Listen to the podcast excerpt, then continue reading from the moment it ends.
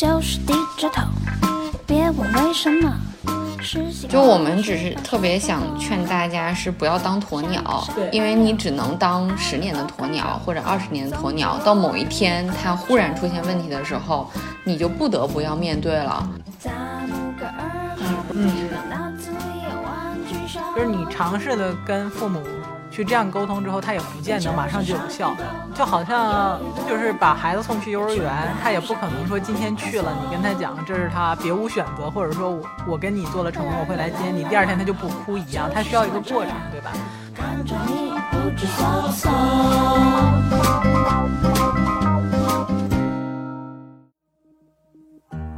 这是一档嗑着瓜子儿讨论生老病死的播客节目，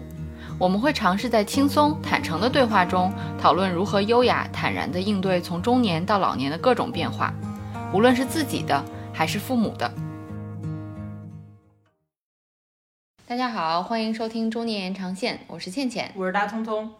最近呢，我们那个时而沉寂、时而炸裂的听友群有过一波热烈的讨论，主题是如何跟老去的父母、祖父母还有各位长辈和谐共处。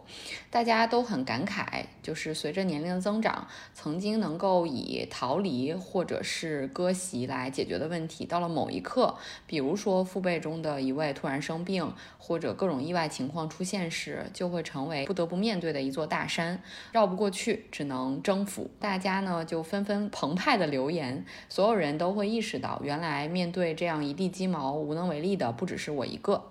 事实上呢，在这一轮热烈的讨论中，有一位没有发言的同学，心中也有无数发人深省的案例，他就是大聪聪。所以这样的经历和体会，让他对于今天要推荐给大家这本书非常有感触。那么，有请今天的 领读员向大家介绍一下今天的这本书，然后来帮助大家找到如何和谐陪伴父母，有效化解压力冲突，并且避免互相伤害的相处之道。嗯，有请领读员大聪聪介绍这本书的名字。好的，这本书就是如刚才倩倩所说，叫做《如果父母老后难相处》。那这本书呢，也是由倩倩推荐给我的。但是我看的时候真的是就有点凡尔赛，就是我看这本书的时候没什么感触，因为我发现我身边的就是接触的比较深的几位长辈都不是太讲理了是吧？对对，就都真的很讲道理，无论是我的公公婆婆还是我的爸爸妈妈，倩倩的公公婆婆听到了吗？呃，事实确实是这样的，对事实确实是对这样的，嗯对啊。然后我的姥姥奶奶就是会有一些老人的一些情况，但是大概得分也就在一两分左右。跟大王聪这位身边拥有一个案例可以一人撑起三十分的 情况比，就是我实在是没什么好说的。呃，而且可能我这种八卦体质也会吸收很多周围朋友的身边的鸡飞狗跳生活案例，对，嗯所以你推荐给我这本书的时候，我坦白说，我看题目的时候没有那么大的阅读欲望，就是觉得它可能就是一本无聊式说教式的，然后这样的一本书。但是我看了这本书，刚开始看的时候，它的一开始进入的基调就很吸引我，就是我觉得这本书推荐的一个原因是它的核心观点就是说。呃，所有的理解其实都是爱的一种，然后你要理解你的父母为什么会有这样让你觉得难以接受的行为，然后你才能啊带着这种理解，你就会不那么恼火，然后充满了爱的去尝试着去改变你跟父母的沟通之道。然后我觉得就是这个基调我是很喜欢的，因为我也是最近才有这样的感触说，其实真正的爱就是理解，就是我不见得是会和你有一样的行为处事方式，但是我也不见得认同你，我也不见得完全同意你所做的一切，但是我理解你为什么会这样做，然后我嗯。站在这个角度呢，就可能自己就没有那么多的负面情绪，嗯。那我在理解之上再去跟你调整我的相处，大家就会变得很容易去沟通，嗯。所以。就是一开篇，他定了这样的基调之后，让我很喜欢这本书。读着读着，就是我不得不说，这是一本非常实用的操作指南。就是首先，他把这个父母难相处的行为归类了。嗯就是有几大典型特征，六大还是七大典型特征，然后他把这些特征赋予了不同类型的父母之后，然后你能从这种典型的行为里面去找到说，哦，哎，真的感觉他举，而且他举了一些案例，就是让你觉得说，哎，这些案例在身身边好像看到过，然后他就会针对不同的这种类型的父母，直接给出你你应该做什么，不应该做什么，你要怎么想，不应该怎么想。就是我觉得它是非常实操的一本书。对，就这本书的这两位作者是两位在美国工作的社工，大家不要觉得只有自己作为中国的孩子在孝顺这个孝道之下，然后饱受折磨。其实所有的亲子关系、亲密关系，其实都会有全世界人民都是大同的。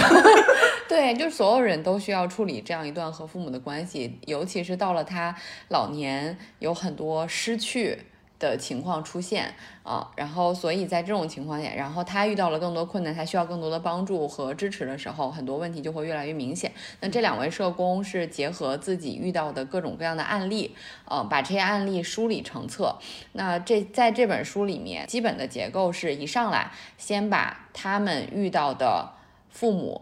归类成呃六大类的难相处的父母，然后每个类型下面有一些典型的情况，嗯，呃，做了一个两三页的一个表格，嗯，那么你在一上来就可以看到说自己身边的父母大概在。落在哪个框架内啊？然后你在看完之后呢，再到每一章去找到这一章里面的案例。嗯，案例之后呢，他会讲说这个案例背后可能这个个案的父母通常是什么原因，有可能是什么原因。那剖析完之后，呃，再会举出来他们在针对这个案例给出的实际的建议。那在这个案例都是他们自己。操作过的案例，所以也会看到，在这个案例经过了社工的介入后，发生了什么样的改变，然后最后这些改变可能就做可可以作为大家的行动指南。嗯嗯，所以这本书就是非常非常实操的一本。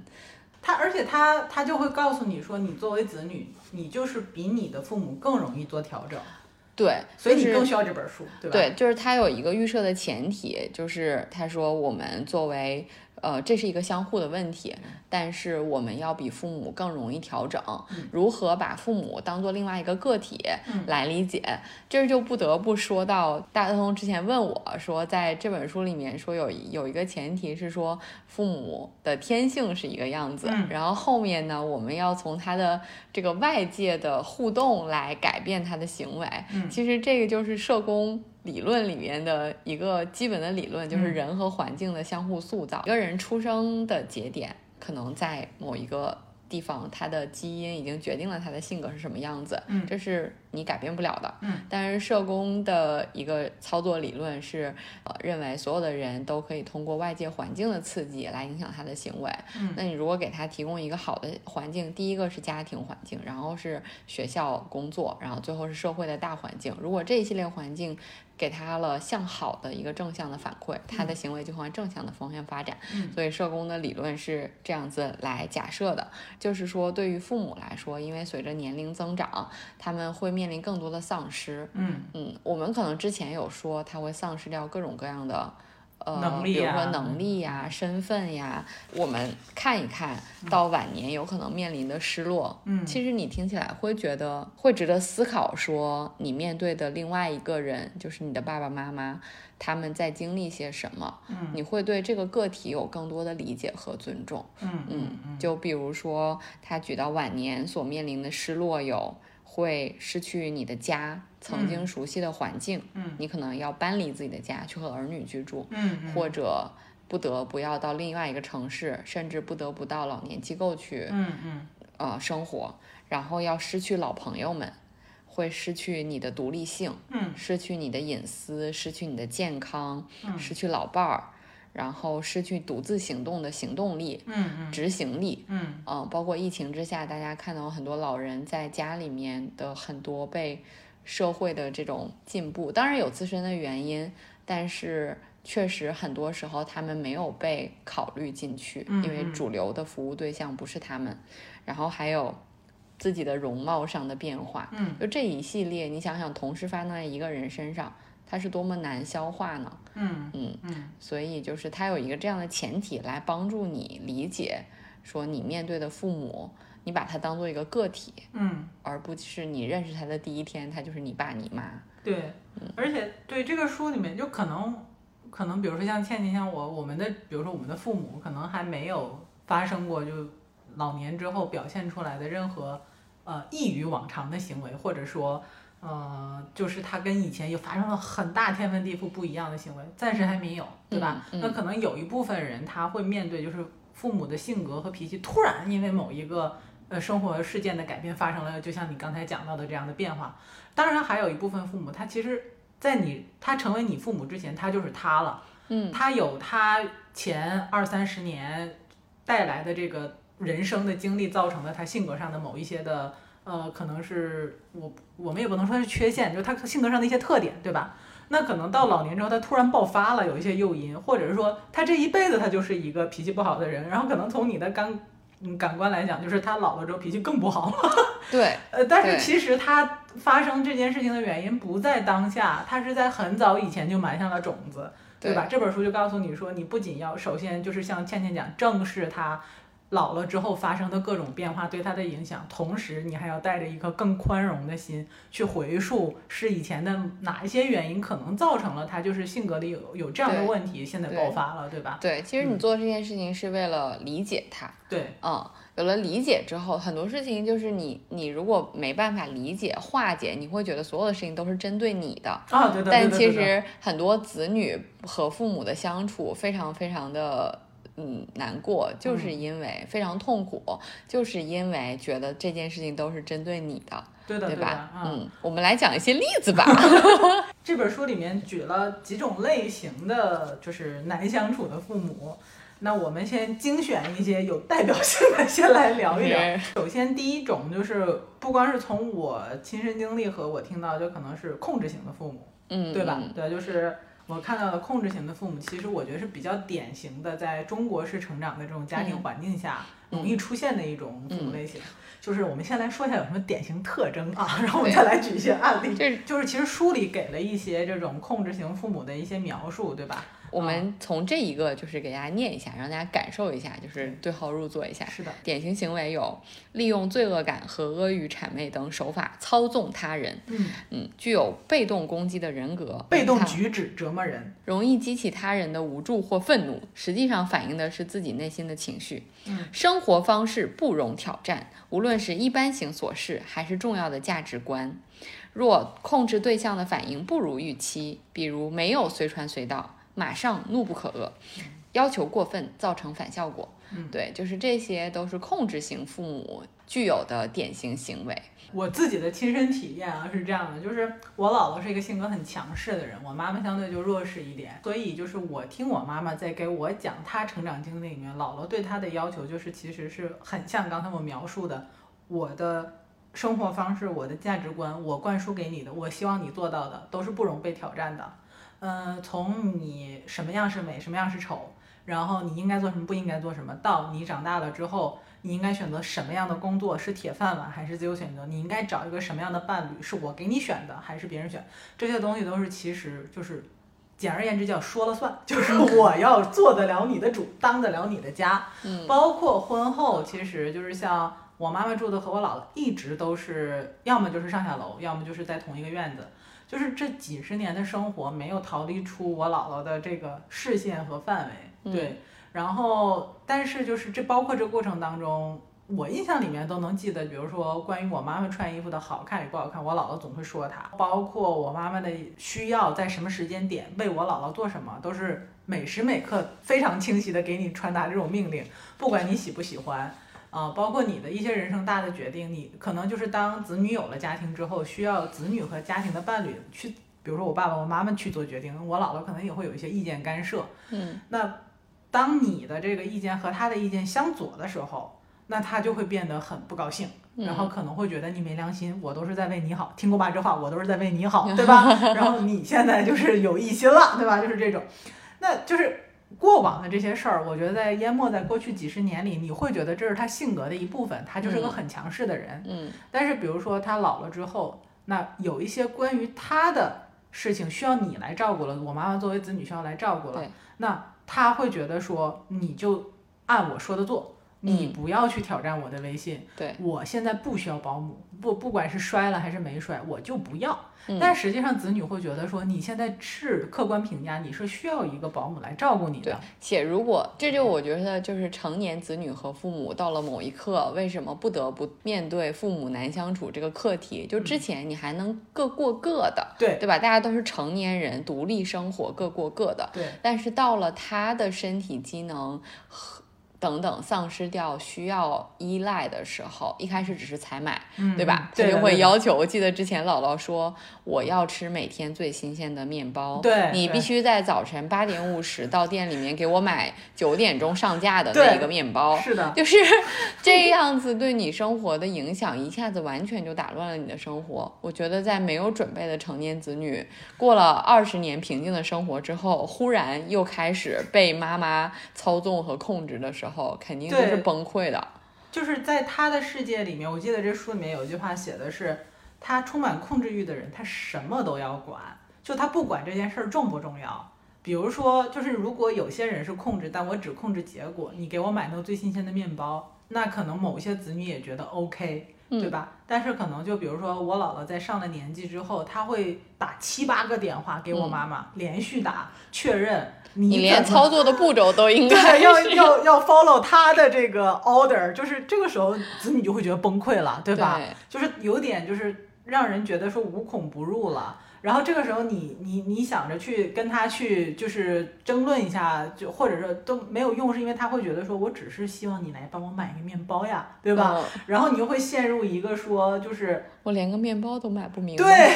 就是然后就变成了你的方式和他的方式在对抗。嗯，然后，但他又沉浸在自己是真，就所有的事情都很简单的这个就是控制的这个真理里，就其实就没有办法就是其实是他多年形成的性格和与他人和环境的互动，他就是这样的。对对，所以说像这本书里面，就是通过一系列的剖析和案例，告诉你说，具有这样典型行为的人为什么会这样，然后他不是忽然这样子了，其实他多少年来，你想一想，他是不是一直是这个样子的？只不过到了他老年的这个的时候，这件事情在你们的相处中，在他对你有更多的求助和依赖的时候，会凸显得更为强烈。那具体可以怎么办呢？对我妈妈采取的办法。就是她就是一个逆来顺受的人，但是她有很多压抑在心里，这也是不好的。就是她会无限的逼近自己内心崩溃的点，对，而且还有一个我觉得挺严重的问题，就是当你没有一个合适的方法去跟我姥姥这样的性格的人去沟通的时候，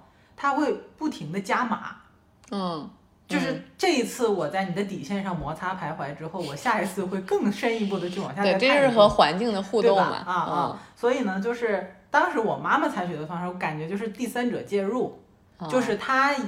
他的膝盖也不好为由，说这个以后采买的工作都由我爸爸来负责。嗯然后呢，就让我爸爸去跟我姥姥沟通，然后我爸爸就 exactly follow 了这个书里面正确的沟通模式。这里面就是书里面讲的时候说，首先你应该做的是直截了当的沟通，但是不是那种语气很就是很嗯强硬的，或者说我认为你说的不对，不要做这种，就是温和的。然后，但是我有态度的告诉你，我能够帮你做什么，然后以及我不能做什么，嗯，或者是说你让我做的这个事情，我觉得就是我有这样的选择，我会这样去做。你要告诉他，就是你要直接去跟他沟通，有态度的去沟通，不带情绪的啊。嗯然后呢，你要让他知道，就是说。呃，你让我帮你做的事情，你你控制，无非是你怕这件事情失控，影响了你的这种嗯对生活的操控感也好，或者说你的安全感也好，没关系，我会在的。那这件事情我会帮你来解决。嗯就是这样告诉他，然后句号。我爸爸就是一个这样性格的人，他就会跟我姥姥说：“好的，我知道了，我大概在明天的什么时候给你送过去。嗯，”然后呢，也可能你不就是要九点钟的面包吗？对，然后对，他也他可能他都不太会强化我姥姥这些东嗯这些强化的点，嗯比如说有的时候我姥姥会跟我爸爸说。呃，说一堆堆堆堆堆堆堆，可能堆叠了好多个要求。比如说，他让我爸去给他换灯泡，他会从这个灯不好，然后这个灯，呃，厂家怎么样，然后一直讲到这个灯泡应该去哪里买的的。但是最后，我爸就会抽丝剥离的会跟他讲一个说，我知道了，我明天会在什么时候给你去换这个灯泡。嗯然后他就会使命必达的去到这里，然后帮他把这个灯泡换好亮了，然后他就走了。嗯他会屏蔽掉我姥姥的且叔叔还会在姥姥说前面那些的时候，都会耐心的听完。对他也不跟他争辩，啊就是他不会跟我姥姥去争辩，嗯说你说的不对，嗯他不会从来不会说这但此刻样的话，叔叔可能在那里 心里做自己有一千的事情。对对，心里其实可能小草稿已经是就是很很很密集了，但是他不会，他就是我觉得这个就是作为呃女婿的好处，嗯就是他会站在退一步的角度，更客观的去看这个事儿，然后他跟姥姥之间也有一点点的这种距离感，嗯所以让姥姥也没有那么强烈的那种暴露出自己的天性。对的，对的，对的，嗯对。所以就是，首先这本书里也建议，就是说，有些时候跟控制型父母沟通的时候，你就直截了当的去告诉他，嗯呃你能做什么，然后不能做什么，对吧？嗯就千万不要跟他产生一个敌对。就是这书里也说了，就是你不要说你说的不对，对吧？嗯我就是我的就是对，啊，就是不要一定要有赢的那一方，对就让他赢一下。就是让他感有赢的感觉，然后你也没有输，就、嗯，对对对对对，就是双保护好自己。对对对。如果自己不行的话，就请出第三方。面对控制型的父母，对，要联合一切可以联合的力量。听到了吧？光控制型父母，大聪聪就已经讲到了这么多，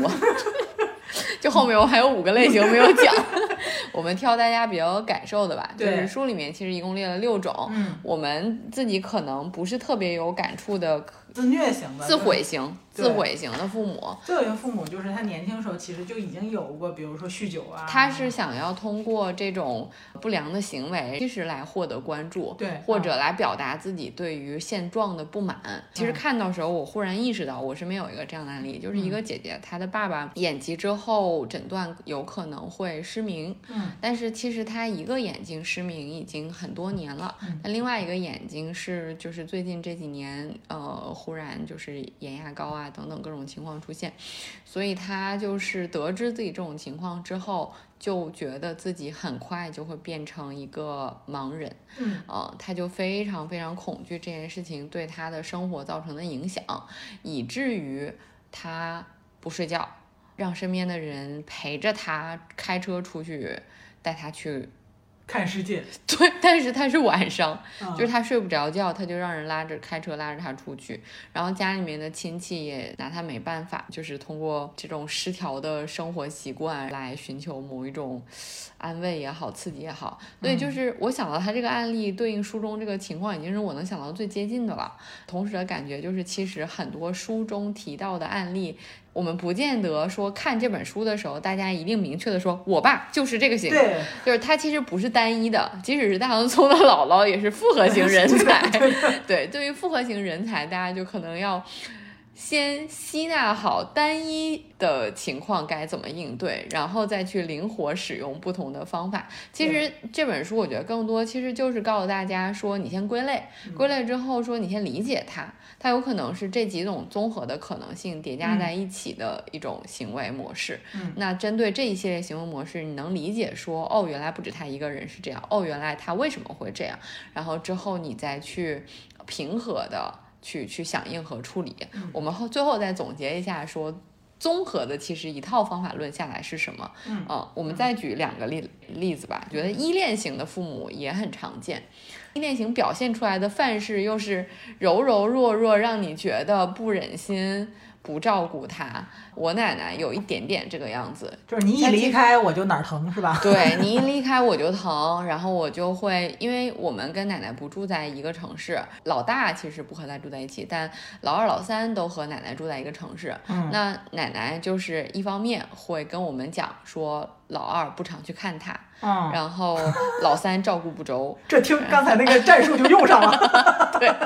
然后 奶奶也是复合型人对才，，但是但是每次我们要回去的时候，在离开前，奶奶就会叹气好几天不睡觉，然后就会疼。呃，今天胃疼，明天眼睛疼，后天腿又不好了。嗯就是他有一系列的这样的一些希望你陪他，嗯希望带他去看病，嗯，然后这种这种依赖的行为。然后我记得之前我看了一个美剧叫那个《Solos》，就是芸芸众生，第一集是那个安妮海瑟薇嗯。演的，她就是跟妈妈其实关系很好，嗯。但是在她照顾了妈妈五年之后，她受不了了。她当时扮演的是一个呃研究时间旅行的科呃科学家。然后他当时照顾妈妈五年之后，实在是受不了了这种生活上的牺牲，他决定穿越到未来去改写这个呃已经发生的事情。就就真的是可以想象说，嗯对于一个非常强需求的爸爸妈妈，到某一天他成为一个一切都需要你的人的时候，嗯嗯，对于照顾人来说就是很很很难过。然后，而且如果你没有满足，你也会很愧疚，对吧？就是他跟那种强对抗还不太一样，嗯，它是它是一种愧疚感、自责、强大的自责。对，就是这种可能嗯对于于照顾很很多人来讲，比那个对抗还要难很多。对对，包括我小姨，其实没有人指责她，但是她在照护的时候就产生了巨大的心理压力。但凡是她任何一件事情，她觉得自己没有做到更好，啊、她就觉得，比如说该可以，呃，就是就是每顿饭他都要给姥姥做最新鲜的，嗯，然后一定要保证什么两两菜一汤之类的这样的一种情况。如果说他今天没能够去完成这件事情，他就会犯胃炎，就是对于照护人的呃的的的压力非常大。其实依恋型的父母在那个书中分析是说，他们可能年轻的时候经历过那种，其实很像小孩子，对对对跟小朋友一样，就是他可能经历过那种不健康的分离，就是小朋友，嗯。我们大概有孩子的人会说，经常说孩子有什么分离分焦虑，嗯。对，说分离焦虑期，然后如果孩子在两三岁的时候，这个阶段没有建立和父母的良性的分离焦分离处理，呃，建立这种意识的话，那他就会有被抛弃的感觉，嗯，然后他就会形成不良的这种呃心理问题。然后说对于老年时期的心理健康，其实老年时期的心理健康很大的一个健康的能力是面对失去。嗯嗯，那对于很多依赖感很强的人来说，其实他在面对自己经历的一切的失去的时候，他也是有一种呃被被抛下的感觉，然后或者是嗯自己完全就是对于周遭的一切没失去了控制，然后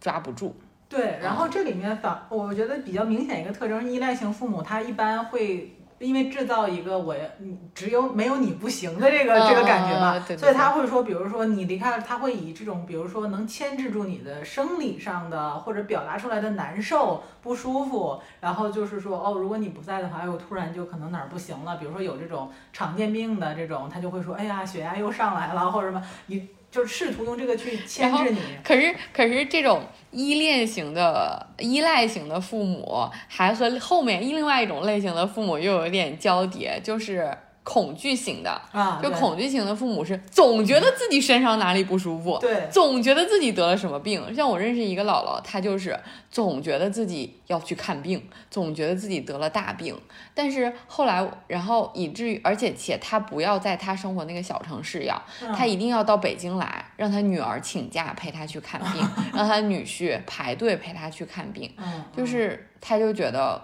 一定要看好，嗯然后如果没有查出来，就是还得查。我觉得一天到晚觉得身体不适。对，这书里还写了一个，我觉得挺有，就是很有意思的一个观点。他说，就不管是你刚才说的恐惧型的父母，还是这种依赖型的父母，当他长时间、经常使用这种表达的时候，很多子女就会反弹情绪，就会说你就是装的。啊对你到底是真疼还是假对，疼？我觉得你就是不疼，你就是嗯装的。但实际上呢，就是这个书里所说，你要正视，就是说他们，当你即便是非常笃定的，你父母就是一个依赖型的父母之后，他说不是，然后让你回来去照顾他，那也不是装的，他可能真的就不是。但这个不是是不是像他自己说的产生的身体上的不适，还是一种因为心理上的这种感觉而产生的身体上不适？他说这个可能会不一样，但是他如果说他不是，你要正视他，千万不要去否认说你这就是装的，或者是说你这就是又严，对吧？对或者说比如说当那种恐惧型的父母说我就不舒服想去看病的时候，你就说没病，你就没病，嗯就千万不要武断的去嗯做这样的判断，对吧？嗯就是从此你的角度而言。但是又不能完全的就是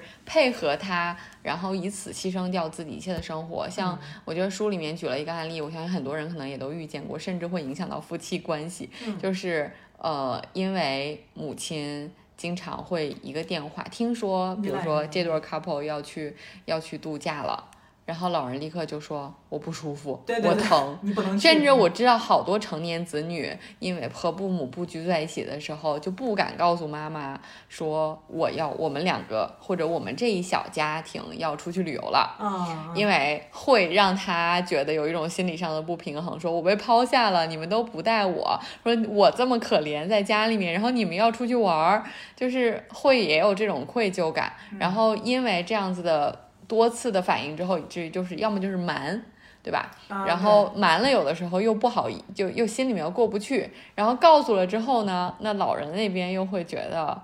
就是立刻就会我疼，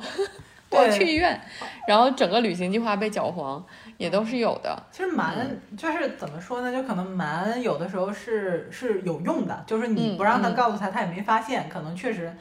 呃，你自己也没有什么负罪感，就是说一个方式方法嘛。但是有一个问题，就是你瞒了之后，如果一旦被发现，就是这个事儿呢，就是你还是得正确面正视它。就是你首先就是你要不要聚焦说我们的矛盾到底是什么，我走和不走，或者是说你不希望我走，我非要走，就不要在这个点上去来来回回的去，嗯就是嗯嗯在这个事儿上去嗯缠绕。而是说你要告诉他们，我理解我走了，你痛苦，我理解，我理解，那是要不要去看啊，或者说这个，或者我安排谁来陪你去看啊？对，就是你要告诉他，我觉得就是传递一个信息说，我相信你是需要我的，我也相信你是痛苦的，但是我现在走也是一个必须要完成的事情，但是我没有忽视你的痛苦，我对们怎么去解决，对，吧？以及他还提供了一个建议是说，比如说我们要走，我们要离开一周，或者这一周我不能来看你，很抱歉，但是这一周我会安排什么什么样的事情，比如说这一周在养老机构里面会有什么样什么样的活动，啊这一周我的朋友谁会来看你，这一周呃。我不能来，但我姐姐家的人会来，或者我的女儿会来，嗯，就是嗯这样子的一些行为，或者以及我回来之后，我们可以去做去做什么什么事情，就是这一系列的活动的安排和转移，会让呃对方也其实他也是成年人，一，他也能接受说这个就会发生，嗯。然后且其实我的需求被被看到了，嗯嗯，或者我的情绪被理解，他可能还是会抱怨，但是你对这个抱怨的听到，可能就听到为止了。嗯嗯，就不要再把它吸收到内心，觉得说它会，它应该会影响你的行程，应会影响到招呼人的生活，或者说我这么沟通没有用，也没有用，我觉得对它是一个过程，就好像他还是会指责我，就但其实不是，他不是指责，他只是一种不同的表达方式。对对啊，嗯，就好像就是把孩子送去幼儿园，他也不可能说今天去了，你跟他讲这是他别无选择，或者说我我跟你做了承诺我会来接你，第二天他就不哭一样，他需要一个过程，对吧？对，就是你尝试的跟父母去这样沟通之后，他也不见得马上就有效，但至少你表明了你自己的立场，对吧？然后这书里还说了一个，就是我们在往期节目里面经常反反复复给照顾人说的，就是你还是要保留一个弹性，照顾好自己，学会给自己减压。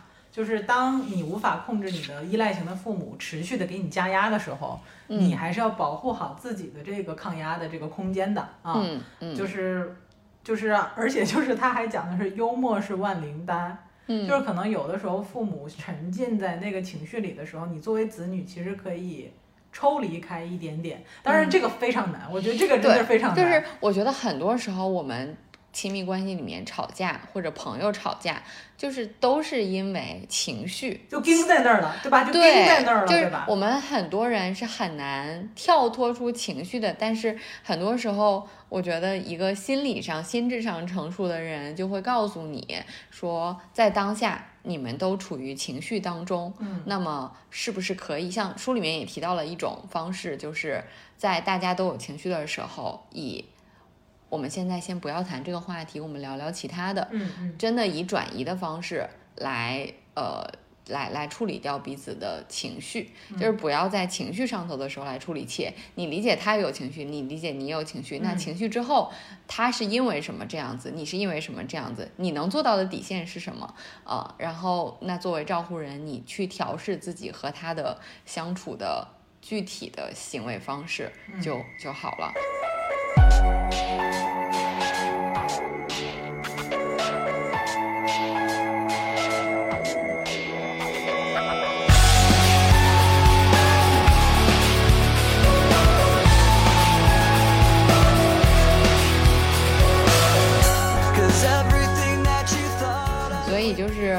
刚才举了几种例子，嗯。的一些典型行为，然后其实总结下来，不管它是综合型的还是单一型的，嗯整个书里面综合下来一套通用的方法论，就是你先归纳好它是哪一种情况，然后归纳好之后，你就会理解说它这个情绪的合理性是出于什么，因为书里面举到了这个每个案例都经历了些什么，嗯他们才有了这样的性格，然后大家一起分析，分析之后你理解了他的情绪的合理性之后，你才能在那个当下大家都有情绪的时候，能够引导他以比较。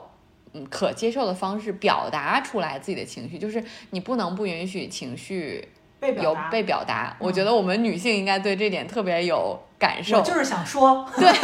我也没想干什么。对我 就是想说，甚至有时候他说出来，他喊出来，他知道自己改变不了任何事情。哪个当事人不知道吗？可能都知道，嗯但是大家都需要这样子的表达。只不过成熟的、理性的，大家觉得更喜欢相处的人，是他这个表达更容易被人接受，嗯，对吧？舒服的、聪明的让你接受，但是很多人在亲密的人面前就做不到。所以，那作为你更有更有控制力来调试这些方法的人，你应该引导对方把这个情绪先合理的表达出来，嗯，对吧？嗯？然后之后呢，就是陪伴嗯和转移，嗯就是他情绪表达完之后，那情绪可能有总有一个终点，或者你可能以转移话题的形式。以陪伴的活动来让这这件事情的情绪被消解掉，因为嗯情绪转移总归是有办法的。你再生气，我觉得看两集电视剧，大概呃对吧？做一点感兴趣的事情也就消减掉了。对，对，就是这个可能还有一个抽离对，嗯我觉得就是，嗯，是基于就是你平时往往常的时候跟父母的沟通，其实是可以在一个。呃，相对大家怎么讲，就是互相了解，然嗯。后也不是很呃冷漠的这样的沟通的方式的基础上，当父母出现了这样的问题，就是当然也有一些就是比如说就是很冷暴力、冷处理这种关系的家庭，嗯就是大家一旦发现矛盾的时候，就都不讲了，也是有的，对吧？嗯，对，可是我觉得，就是我们这个节目也好，还是这本书也好，其实就包括我们群里面大家的讨论的感受。虽然有的人提出来说，我现在的过法就是自己过自己的，嗯嗯，但是问题就在于，最让人最让人痛苦的就在于，它毕竟是一段你无法真的分割干净的关系。真的能分割关系的人，我承认有，一定有的。嗯，我们也不认为这件事情有什么可评判对错，因为嗯到底哪一方被折磨成什么样子，我们也不知道，每个个体的承受力不一样，对吧？但是对于多数人来说，其实是下不了这样子的狠心，嗯。来彻底和这段关系断绝母子关系、断绝亲子这个关系的，嗯。对吧？那如果是这样的话，你到了某一天，你冷处理是没有用的，是的，再生气再生气，可能就是像行尸走肉、不带情绪一样去把这件事情处理掉，嗯，嗯那个心里面还是会有一些痛苦。那我觉得就是大家，就我们介绍这本书的很重要的一个原因，就是希望趁大家还有力气、嗯还有救的时候。提前把关系上的一些理解和相处，就不要等到父母住到养老院的时候，你再去解决。我是三个月去看他一次，还是两个月看他一次，还是每天都要接到他的电话，满足他的需求而不得的这种痛苦。嗯呃，不要等到那时候再去处理。可能比如说在他五十六十的时候，就把关系层面的这种良性沟通建立好和理解去做好。那你等到出现情况的时候，处理起来可能还会心里容易一些吧。嗯，我的理解是，就是我非常同意你说的，就是，嗯，这本书其实本身你说他把父母典型的问题、难相处问题归了六个类型，就能涵盖所有的问题吗？不可能，对吧？嗯嗯即便是说，哎，你觉得父母权重在某一个类型上，他给你指出的这种方式方法，也无非是一个原则性的，或者是说具有实操意义的建议而已。就是我我在我们群里看到大家有的时候聊自己的这种就是糟心事儿的时候，对我们都觉得不配发言，对，我们没有这么。是的，因为实话讲，大家都真的能解决这个问题的方法，除了子女自己以外，别的人是没有办法真的切身处地的去告诉你。你有群里，比如说大家在讨论一些问题，也有一些人说，哎，你不如这么试一试。那可能有些子女会觉得我试过了也没有用，对吧？我尽力了，我尽力了。但是就是我觉得这本书给了一个基调，就是说。嗯，不管你是从自救的角度上来讲，你还是说去拯救你的父母，不要让他在这个问题上严重扩大化。这个角度上来讲，就是你要站在一个呃相对具有理解和爱，但要理智的一个角度上去重新审视这个问题。如果你以前从来没有想过仔细的去想过你的父母为什么会这样，那可以你以这本书找一些灵感去想一想。对，就我们只是特别想劝大家是不要当鸵鸟，对，因为你只能当十年的鸵鸟或者二十年的鸵鸟，到某一天它忽然出现问题的时候，你就不得不要面对了。就像身边很多人就是。本来关系可能不好，到父母生病的时候，独生子女他能依赖的有谁呢？那能够去替他签字的人和在床前替他做各种决定的人，只有你。嗯，那当你的时间被切割成若干个碎片，你为他牺牲，他还要控制你的生活，他还是你还要在那儿要解决，说你又来，你又是这样，嗯你你真的会崩溃的。而且有很多人可能会觉得说，OK，就是我可以这样一直。忍耐着，或者说就是像你讲的鸵鸟，把这个关系就以这样的方式，我不做任何改变，一直处理到他两个人中间有一个人生命完结。嗯，呃，那我是不是在这个关系里的功课就做完了呢？嗯，我觉得有可能，对吧？就是说，可能就是确实你自己能力也只能解决到这个程度，但是。我自己的体感是，任何一种亲密关系，你有一些很大的问题存在的时候，它会影响到你其他的行为方式和其他人的这个关系里。嗯，就可能你跟父母相处的模式里，会带到你跟其他，比如说伴侣，对吧？对，而且包括像这本书里面最后也提到了，就是很多人在。呃，自己父母身上看到了自己的影子，对的，对的，会很恐惧，说我到老了会不会也成为那个样子？一边恐惧一边担心自己不要变成那次，但自己又不知道该如何避免重蹈覆辙，对对吧？嗯，对，所以其实。他是说，如果说你从现在开始意识到自己，我觉得这就是社工特别善良的地方。如果你想要改变，永远都不晚。对，而且他书里说了嘛，如果你发现你父母出现的这种难相处行为是真的从老了才开始的，恭喜你，他很有可能会改变。然后还有一个很重要的点，就是这个书里反反复复的强调说，当面对父母出现有一些问题的时候，你力所能及的时候，你可以尝试去调试自己，调试方法。当当时有。而且要给自己设一个底线，就是我能做到的最大限度，永远要记住这一点。对，且你永远要记住，你不是只有自己，有必要的时候还要引入第三方。比如说，当父母真的出现说自己身体不适的时候，是不是有必要引入第三方来帮他做身体评估？嗯，以及说你觉得父母出现了一些你自己可能都已经无法控制的行，比如说自毁型行为，对吧？这是可能很严重的抑郁和心理问题的时候，你要。及时的去引入第三方，对吧？对，就是他提到说，如果说真的是，比如说恐惧型的父母，总担心自己身体生病，或者依恋型的，也是因为担心觉得自己身体发生了一些变化。那对于这些情况，你不要自己告诉他说你没有病，对，其实你可能多数的子女也没有这个信心，那么就真的花一点时间，只能花一点时间带他去看，那让医生告诉，对，让医生来告诉他，这个可能是真的是绕不开的一条路，对。这书里甚至写。Tips 是说，你甚至可以让跟医生沟通，让他去替你表达一些在他合理接受范围内可以表替你表达的一些观点，对吧？对，就好像小的时候我们不听话，爸妈就会找老师，让老师说我们。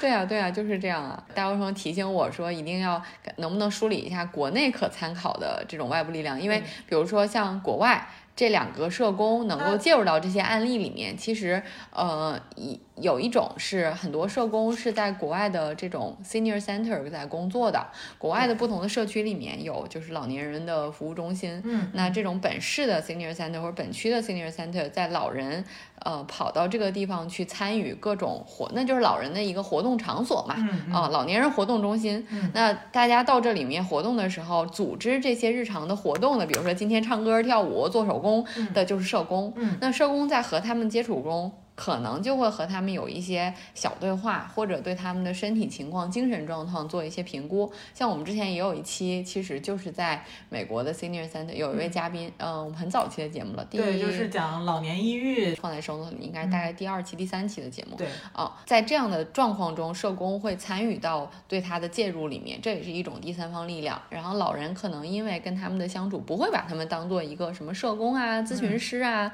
嗯之类的这样的一个角色，嗯，来来对待，更多的像朋友一样。所以这样的时候，他们在给出一些建议和家庭的这种 consulting 的时候，就可能会更有用。嗯嗯，那在国内什么样的机构能做这件事情呢？国内也有社区的为老服务中心和老年人活动中心，但是因为这种基层的服务实在是就是人力不足，所以说可能更多的还目前还停留在可能确实也会有一些小活动啊、义诊啊什么之类的，但是没有说能够产生强连接的这种社工和老人之间的关系。那怎么办呢？我觉得就是第一，不是有志愿者活动吗？呃，朝阳大妈、红袖红袖标的叔叔阿姨们，可以让他的老朋友们。嗯啊、彼此劝劝劝一劝。然后另外，我觉得就是隔代，就是、呃，就是我们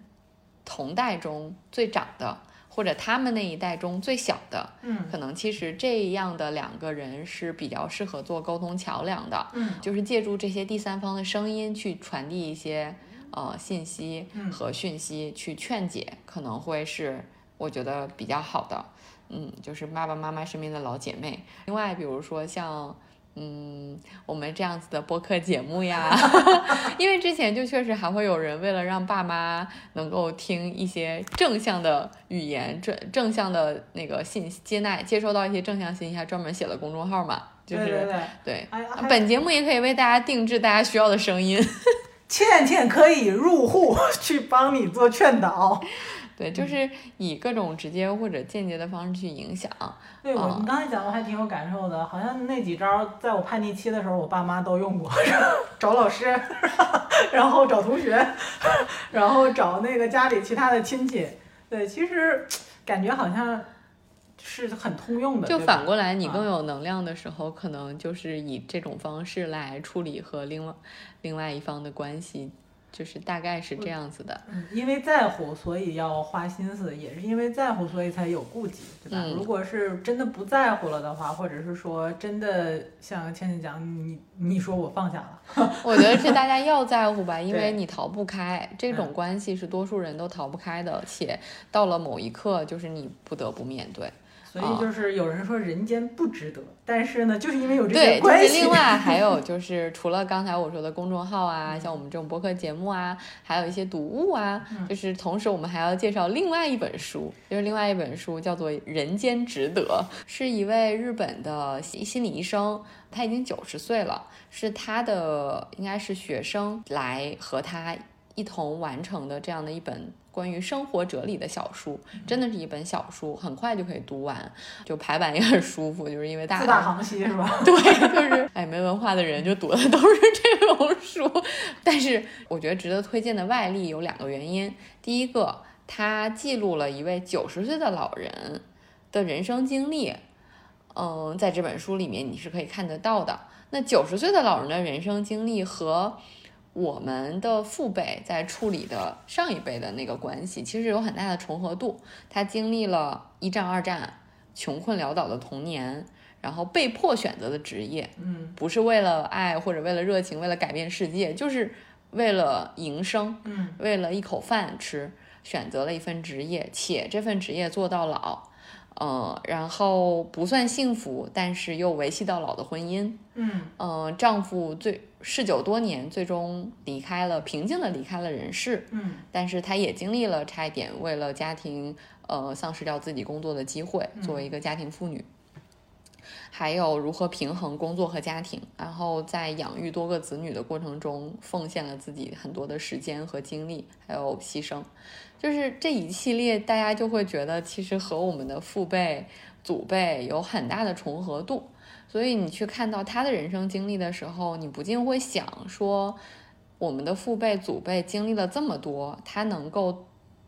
成为现在这样的一个人，是不是很合理，嗯或者说他也很不容易。嗯如果换作是我们，我们经历了同样的事情，就像我们现在每天看到这个世界的不确定，嗯我们都觉得受不了。嗯那他们所见证的世界，要比我们要颠沛流离的多，嗯，对吧？他们的生活要不确定的多。那他们是怎么像现在一样去活到了现在这个年纪呢？我觉得其实如果从这样的角度去理解，或者和他们去对话，会觉得。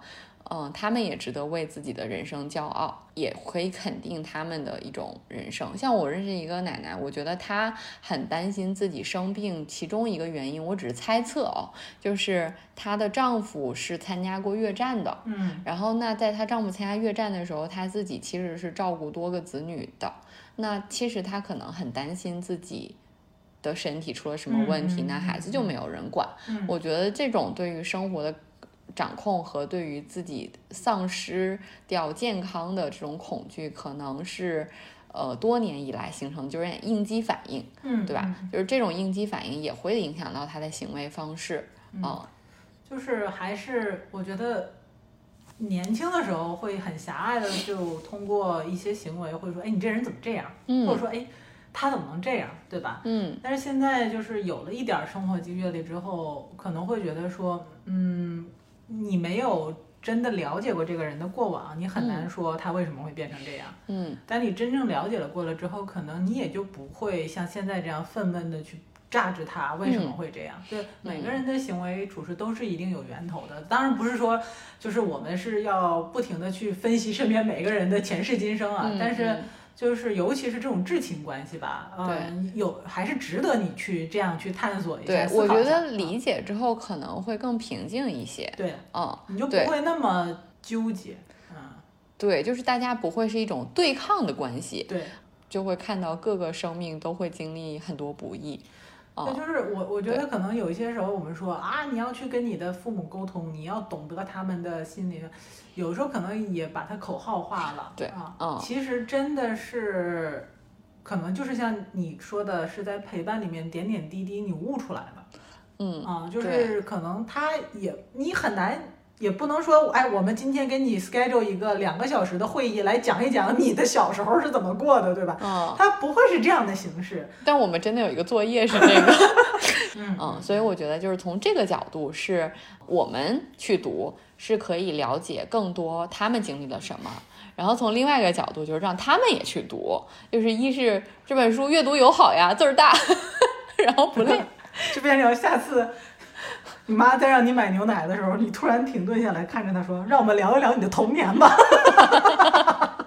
对，就转变一下自己的过往的行为方式嘛。对啊，可能我们真的很多时候都觉得不了解他们年轻时候都经历了什么，对吧？所以就是从另外一个角，为什么说他们也会有共鸣？是因为这里面记录的这位老人是这样一个年纪的老人，同时他又是一位心理医生，然后因为他有太多的呃叫什么客户来向他呃这呃患者向他来做倾诉，嗯。所以他见到了太多的呃为什么而烦恼的人，嗯嗯。嗯，所以他反而很智慧、很豁达，嗯。嗯，所以在他的这些字里行间，其实说出了很多我觉得大家都懂的道理，你也会常听，对，但是你真的在书面上见到，然后一个经历了这么多的人讲给你，嗯，你又会觉得，嗯，对啊。就在某一刻，你可能会得到一些慰藉，当然不见得马上能改变一些难相处的父母的行为，但是还是会有一些有一些些指导性的作用吧。我觉得就不见得变化会一夜之间发生，嗯那他们可能也会受到一些影响。对，所以我觉得这本小书，无论是我们读还是父母读、嗯长辈读，就是都还挺适合的一个外力。嗯嗯，就是我觉得这可能也是我们节目想推荐这些书的一个原因，就是其实很多时候我觉得，尤其是你说这个东西它有的专业性在，对吧？就像比如说当父母难相处的时候，他甚至是以问卷调研的形式，对大量的这种样本做了分析之后，他归纳出来、总结出来的这些科学不科学不重要啊，重要的是让大家知道，说我不是一个人。对，但是他最后好像又家长里短似的，像隔壁王大妈一样告诉你说，当你妈再出现这样行为的时候，你可别跟他顶着来呀。他说谁坏，你不要说那个人好，对吧？就是可能就是虽然是个美国的王大妈，但是但是他说的这两个这两个人，一个年纪比较大，另外一个是八八零后，哎，一个是格雷斯，一个叫芭芭拉。就一个是八零后，另外一个是八零后。对，所以就是好像讲了一些很就是入世的道理，对吧？就是好像你平时你也能懂，或者是你也能想得到，但是重要关键是实操。我们就是这样一个实操的学科，对对对来源于生活。对，以及说持续的要有人告诉你说，要持续有人在你耳边去叨叨，然后持续有人像我们这样节目跟你说，哎，你还是要这么做的，虽然一次不行，那两次，两次不行，三次。哎，对对，确实是说呀，就是你一次尝试未遂，就是可以让自己休息一下，然后下次再来，不要放弃，下次会更好。对，因为尤其是那种就是像，那比如说我姥姥跟我妈妈就是，就是我妈妈其实六十岁之前从来没有反抗过我姥姥，然后六十岁之后在我的提醒下觉醒了，然后尝试去做一些小的反抗的时候，就可能刚开始也未果吧，但后来他就突然有一次好像是有用了，而且是好像我不记得好像那次就是我姥很平静的接受了他的反抗，嗯，然后我妈就会觉得非常有成就感。嗯、虽然在之后的斗争当中 依然有失败，对吧？但是至少我觉得从他自我的这种改变和实现的角度上来讲是有帮助的啊。嗯。嗯，所以就是还是想跟大家说，推荐书呢，就是希望能够帮助大家找到一些呃小的工具，对，嗯。去能够就是转变一下自己的这个想法呀，转变一下自己和父母相处的态度啊，然后沟通的方式啊，人是生活还是最后还是要自己找到自己的智慧，对吧？嗯，对。嗯，其实你处理这个问题，一方面是在处理当下的问题和有可能未来遇到的问题，嗯。还有一个是在为了他离开之后，你的嗯。内心平静和你的生活不要忽然呃崩塌掉要做的嗯。准备，嗯。因为对于依赖型也好。呃，泼冷水型就是我们刚才前面没有提，就是对大王同觉得姥姥还很符合的一个状况，一个一个就不光是我姥姥，就是我自己啊。就你刚才讲到说，我我们老了之后，以后会成为哪种类型的父母，会不会这样？我自己觉得泼冷水型很像我的性格，就是有些时候看世界就是非黑即白，就是我认为的不对的，他就是不对的。我认为的这个人，可能当他出现了行为上的某一种让我觉得不悦的感觉之后，我就会觉得这个人都不好了。但我嗯现在是自我在调整啊，就我觉得人是很复杂多样的，你不能这样去看看待身边的人，对吧？而且也是这个世界其实不仅非黑即白，也有些事情在你眼里的黑白，可能它不是这样子的。但是嗯泼冷水型的父母，他就会说，前一秒可能就是你在我眼里还是个好孩子，或者是说这个人在我心里还是个好人，但后一秒的时候，他可能就彻彻底变成十恶不赦的坏蛋，就是？泼冷水型，就是他其实对于变化的接受能力是最差的，可嗯能，嗯，就是无论是自己周遭小环境的变化，还是自己身上发生的变化，他就会变成了，就我们讲说，有的老人说话阴阳怪气的。嗯，就是其实嗯嗯就很典型的，可能就是这一种。当你觉得这一切都是针对你的，你就会对但是非常难消是的，是化的。。书里说，当你的父母就是有像你阴阳怪气这种变化的时候，他肯定是有原因的，只是你可能还没找到而已，对吧？对然后你就会觉得他是针对你，对吧？对，啊、嗯，而而且他这里面还说，就是你千万不要说当泼冷水型的父母，比如说不是针对你，他针对其他人。认为这个人是坏人的时候，你千万不要帮他说坏人的好话，就是 就是不要站到父母的对立面上，不然你也会变成黑名单。就我、嗯我姥姥跟我妈妈有时候沟通是这样的，就是嗯她情绪上来的时候，她非常生气的时候，她会把一些人妖魔化，嗯啊，或者把一些事情妖魔化。嗯然后我妈妈可能就会觉得说，她的是非观不允许姥姥会去做这种妖魔化，嗯她会跟她争辩。然后我姥姥就说：“你跟她都是一样的。对，啊就这里面就是说的是 don'ts，就是对对于泼冷水型父母，你千万不要站到他的对立面，然后也不要试图和他讲道理，对对对，就是等于火上浇油。你可以做的就是向他们展示你的同理心。其实，就如果真的你说不出了口，像就是阿姨这种性格比较直白的，就是说不出口，那么就是说我们先不谈了。就是你可能可以拒绝在这件事情上跟他深入的发表意见，他可能就是。让他把这个情绪宣泄出来就好了。但是其实你理解他为什么会是这种泼冷水型的，呃，背后是因为他是一个对于一切一定要非常有，其实也是有一点掌控感，说要。还有很强的这种标准，对吧？对，对于这种情况的人来说，其实让他还觉得自己有掌控力。或者就是能够对抗一些变化，其实是很重要的。嗯，所以这样就是让他来参与到他的这个照护的过程啊，参与到很多决策里面呢。嗯，对，当然你可能还是要设一个底线，说那你希望怎么样？或者如果你觉得那不好，那好的是什么？嗯，对，可能在在这种情况，当然有些时候你实在没办法，那就引入第三方的。呃，协助，然后给出一个中肯的建议，比如说他认为好的人，当然也有可能你知道，你今天请来这个人，他觉得是好的，但转头他就说我不要了，这个人就是怎么怎么样，对，但是你知道他背后一切万变不离其宗，是因为他的这种应激反应是这个样子，对，可能就是。就是我看完这本书之后，我对以前的有一些自己心理上的波动，其实是很释然的，而且我觉得有所调整。就是他说，比如说像泼冷水这种非黑即白，其实它就是一种自我防卫。嗯，就你也很难讲说他为什么会产生这种自我防卫，但其实就是一种抗拒嘛。对，就是你跟我不一样，我就要抗拒你。对，然后呢？这种其实他自己的内心的感受是很差的，就是你不要觉得说他跟你叨逼叨了这些之后，嗯，然后你会觉得说，哎，这这我听着好闹心，不是这样的。但他其实他自己本身比你还难过，对吧？他讲到泼冷水这一类的时候，他说，其实呃，难相处的人更难承受岁月带来的变化，嗯，就是，那我还好。我在这还好，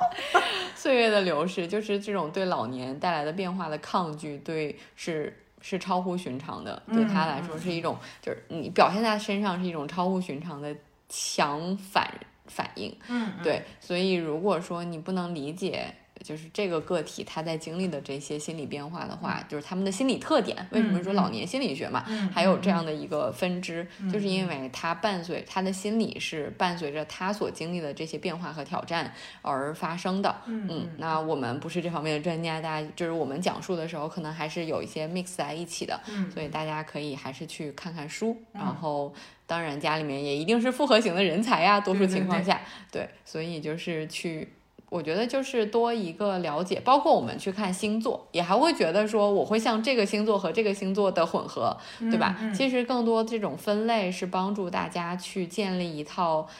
更快的理解的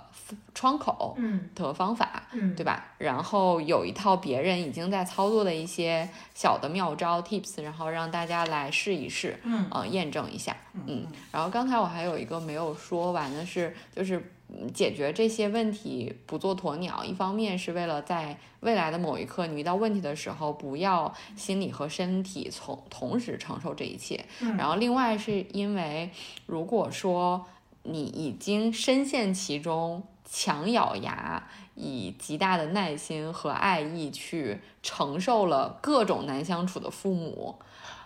当他离开的时候，你的生活和你的世界会崩塌。我有个洞，对吧？就是对，就会对你会觉得我为他付出了这么多，到最后一刻，他可能还觉得我做的不够。嗯嗯。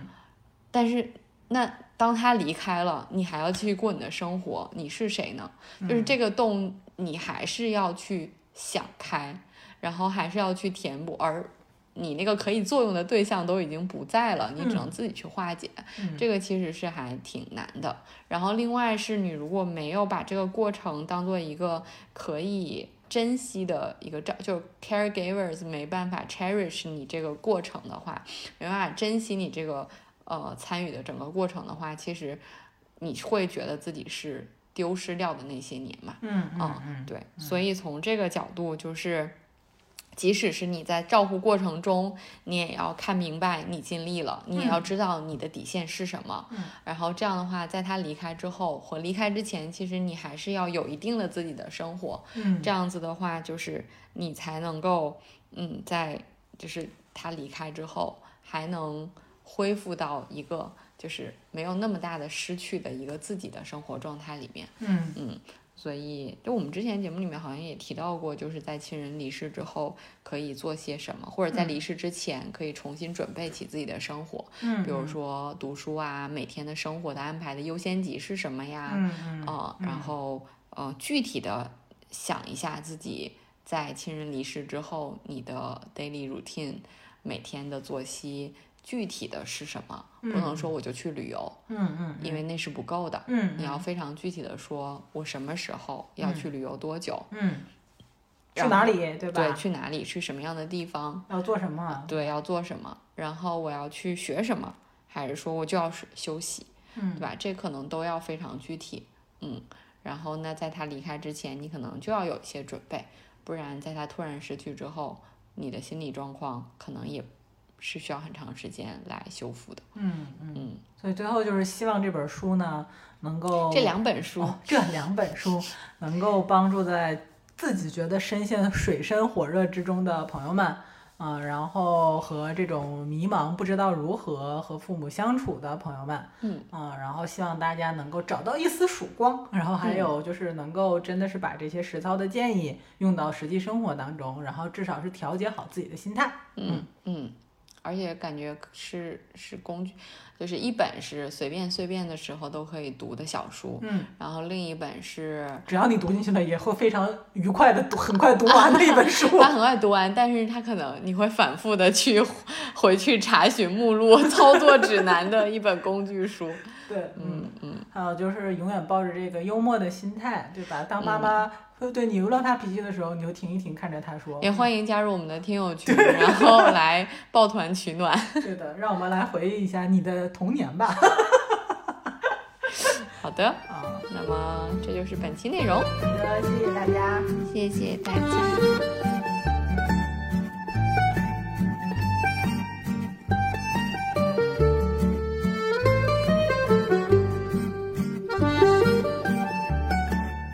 感谢大家收听本期内容。我们的听友微信群已经开通，欢迎添加小助手 Disrupt Aging 二零二一的微信 D I S R U P T A G I N G 二零二一，成为我们的好朋友，入群和我们分享讨论你的生活困惑，或者向我们推荐主题以及身边的嘉宾。大家也可以查看 show notes 以及节目详情中的相关信息，与我们联系。期待和大家相见。